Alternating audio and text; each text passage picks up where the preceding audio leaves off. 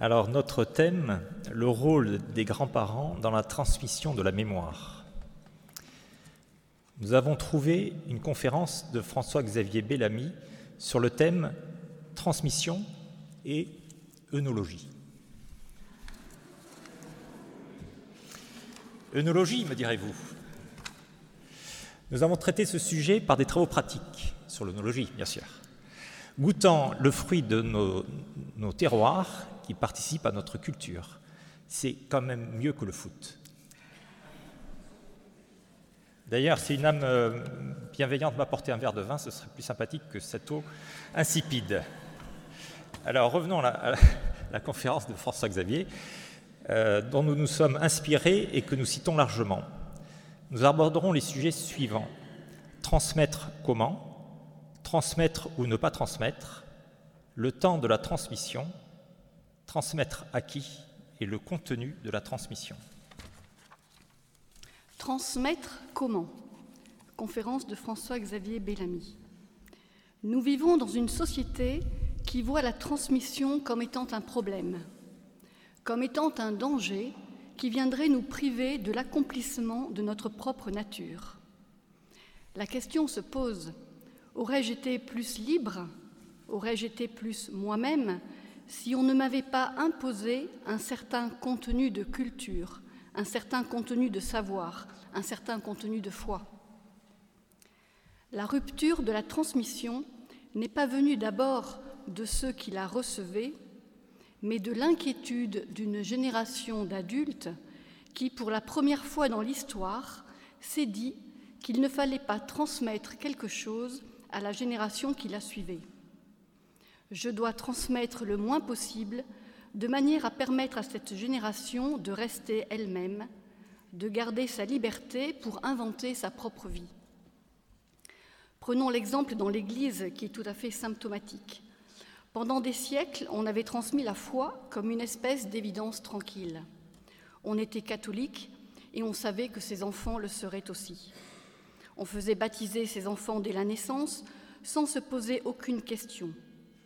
Et d'un seul coup, non par lâcheté ni par démission, mais au nom du respect de la liberté individuelle, la transmission de la foi s'est interrompue. Ainsi, cette nouvelle génération d'adultes s'est dit Je ne vais pas imposer ma foi à mes enfants, il faudra qu'ils fassent leur choix. C'est ainsi que nous assistons à une rupture très brutale dans la vie des familles. Prenons l'exemple d'un agriculteur de 92 ans qui explique Ses parents étaient agriculteurs, il le serait aussi. Il portait le nom de son père, il portait le prénom de son grand-père. Ses parents étaient catholiques, il est, il est catholique. Au moment où il était né, sa vie était déjà tracée. Aujourd'hui, la plupart des parents font tout pour ne pas entraîner leurs enfants dans une voie singulière, par respect de leur liberté. Ainsi, la rupture de la transmission peut avoir à cet égard des vertus, libérant les jeunes d'une vie tracée d'avance pour eux mais c'est la rupture avec la confiance traditionnelle de la transmission qui nous a fait d'un seul coup déconstruire la transmission. Question. Serions-nous plus libres sans la culture qui nous a été transmise? Pourrions-nous penser sans les mots que nous avons reçus? Réponse non. Car si nous n'avions pas reçu ces mots, nous n'aurions jamais commencé à penser. Chaque fois que vous parlez, que vous pensez, vous dites d'une certaine manière votre dette à l'égard de ceux qui vous ont précédé, à l'égard de ceux qui vous ont transmis leurs mots, pour que vous, pour que vous puissiez accomplir votre propre faculté de penser, votre propre capacité de parler. La culture est ce par quoi notre nature peut s'accomplir. La culture est ce qui nous fait être ce que nous sommes. Nous avons besoin des mots et de la culture pour parler, pour penser. Toutes nos pensées, nous les devons à cette culture. Transmettre ou ne pas transmettre Notre civilisation est entrée dans une phase de déconstruction qui tend à défaire toutes ces références culturelles qui nous ont été imposées, nous dit François-Xavier Bellamy, qui poursuit. Un des aspects de cette déconstruction est très net avec la question du genre, par exemple. Qu'est-ce que ça veut dire que ce soupçon porté à l'altérité entre l'homme et la femme? Les partisans de la théorie du genre ont regardé la différence entre l'homme et la femme comme étant une construction culturelle. Il faut déconstruire la culture pour retrouver la nature, il faut déconstruire la transmission pour retrouver la liberté. Il faut déconstruire tout ce qui nous a été transmis, tout ce qui a été construit par la civilisation pour parvenir à redevenir absolument originaire dans la spontanéité immédiate de notre liberté première. Interrogeons-nous, suis-je chrétien seulement parce que mes parents l'étaient? N'ai-je pas été privé de ma liberté de choix par le fait que mes parents m'ont transmis leur propre foi? Cette transmission, vécue comme une sorte d'évidence pendant des générations, d'un seul coup est devenue problématique. Revenons à cette équation qui dit que tout ce qui est donné à la transmission est retiré à la liberté. Serions-nous plus nous-mêmes, serions-nous plus naturels si nous avions été préservés de ce qui nous a été transmis? Cette équation, en somme, voudrait que l'homme soit un être d'immédiateté, conclut François-Xavier Bellamy. Erasmus est un magnifique concept. Terminer ses études dans un pays étranger pour grandir, s'assumer, voir un autre monde et au passage acquérir une langue. Ce concept, lorsque la transmission de la culture d'origine a été sciemment abandonnée, peut devenir une redoutable agence matrimoniale, multiraciale, multireligieuse, multicolore. Nous voyons se former des couples franco-chinois, catholico-musulmans, etc. Dans ce contexte nouveau, célébré dans la liesse générale, il est légitime de s'interroger sur la question de la transmission à nos petits-enfants. Peut-on priver nos petits-enfants d'une transmission qui, nous venons de le voir, est indispensable à leur construction et à leur développement? Nous avons à relever de nouveaux défis en nous, adaptant à la société actuelle, sans pour autant abandonner les valeurs fondamentales de la transmission. Le temps de la transmission. Nous vivons dans un monde fasciné par l'immédiateté, reprend M. Bellamy. Le monde ne s'accélère pas à cause des smartphones, mais à cause de notre désir d'immédiateté. Désir pour aller le plus vite possible de notre désir à sa satisfaction, de notre question à sa réponse. La vérité, c'est que pour répondre à cette équation, il nous faut, par le biais de notre expérience collective, affirmer une chose fondamentale qui est un peu en rupture avec le monde contemporain, c'est-à-dire affirmer que l'homme est l'être qui a la propriété de ne pas être immédiatement lui-même, que l'homme n'est pas un être d'immédiateté. Et c'est très difficile de mesurer toute la portée d'une affirmation comme celle-ci. Le premier principe de la logique c'est le principe d'identité. Il consiste à affirmer que A égale A, qu'une chose est identique à elle-même. Pour l'homme, il n'en va pas exactement de la sorte. Aucun d'entre nous n'est encore absolument lui-même. Aucun d'entre nous ne coïncide absolument avec son être. Le défi de toute vie peut être de mettre en œuvre cette vérité, deviens ce que tu es. Il y a une, expérience intéressante. Au début du XIXe siècle, on découvre un enfant de 15 ans qui a grandi dans les bois. Tous les Parisiens qui ont lu Rousseau se sont enthousiasmés. Fabuleux, on va voir l'homme parfait. On va voir l'homme dans son état naturel, un homme qui n'a pas été influencé par la société ni perverti par l'expérience sociale. La déception est massive. Cet enfant ne reconnaît pas ses semblables. Il est incapable d'entretenir la moindre relation avec le monde extérieur. Au lieu de voir la perfection de la nature humaine, on voit une catastrophe absolue. Cet enfant est un échec de la nature. et c'est pour cela que ses parents l'ont abandonné. Un médecin va faire le pari inverse. Il décide de recueillir cet enfant et d'en prendre soin. Il pense que cet enfant n'a pas été abandonné parce qu'il était imparfait, mais au contraire, il pense que cet enfant n'est pas accompli parce que, ayant été abandonné, il n'a pas été cultivé. Donc, confirmation que l'homme n'est pas précisément un être d'immédiateté, conclut François-Xavier Bellamy. La société de l'immédiateté a mis à notre disposition tout le savoir et la mémoire de la planète que l'on peut, consulter en deux clics sur Internet. Il y a 40 ans, on s'interrogeait sur l'effet de la vitesse sur le comportement humain. Aujourd'hui, cette interrogation est dépassée. La vitesse de transfert de données dans l'accès au savoir tend vers l'infini.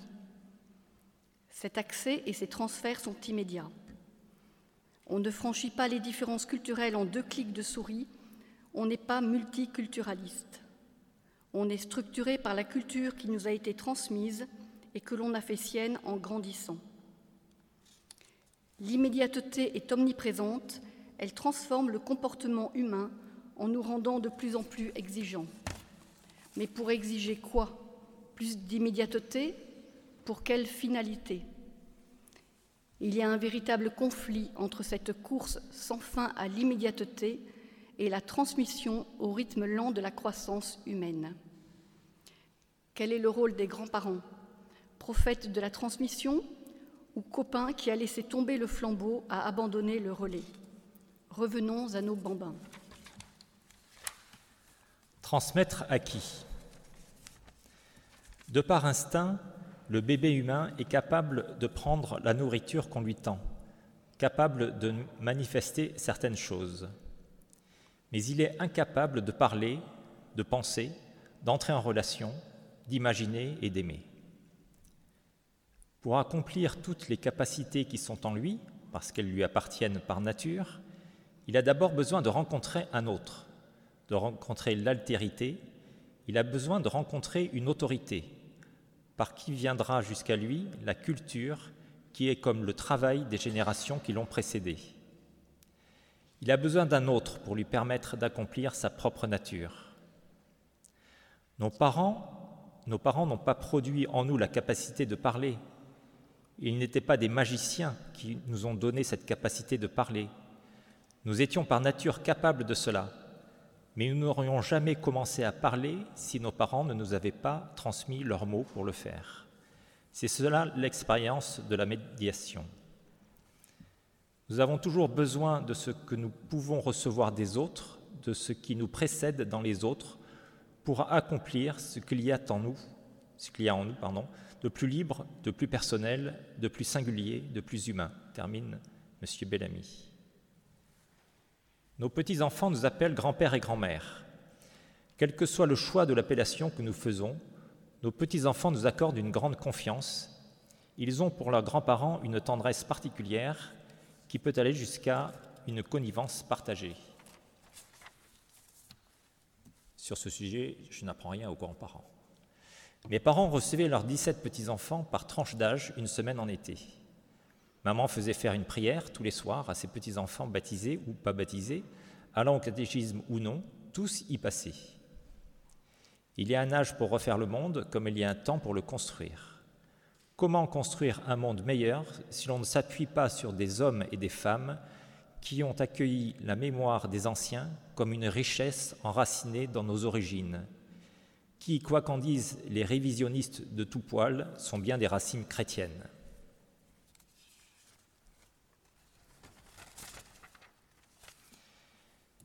Le contenu de la transmission. Saint Thomas d'Aquin affirme Il est plus beau d'éclairer que de briller seulement. De même, il est plus beau de transmettre aux autres ce que l'on a contemplé que de contempler seulement. Ma petite fille Gabrielle vient se blottir contre moi, comme savent si bien le faire les petites filles, et me dit Grand-père, si tu veux que je te parle, il faut que tu me parles alors que j'étais plongé dans une bande dessinée. La question est posée. Nos petits-enfants attendent de nous une attention adaptée à leur âge. Pour vous les situer, nous avons Gabriel, 8 ans et demi, Blandine, 6 ans et demi, Augustin, 4 ans, Alix, 1 an et demi et Clémence, 6 mois. Je suis chaque fois émue quand je pense au premier fou rire partagé avec un petit enfant, chaque fois qu'il court se jeter dans nos bras.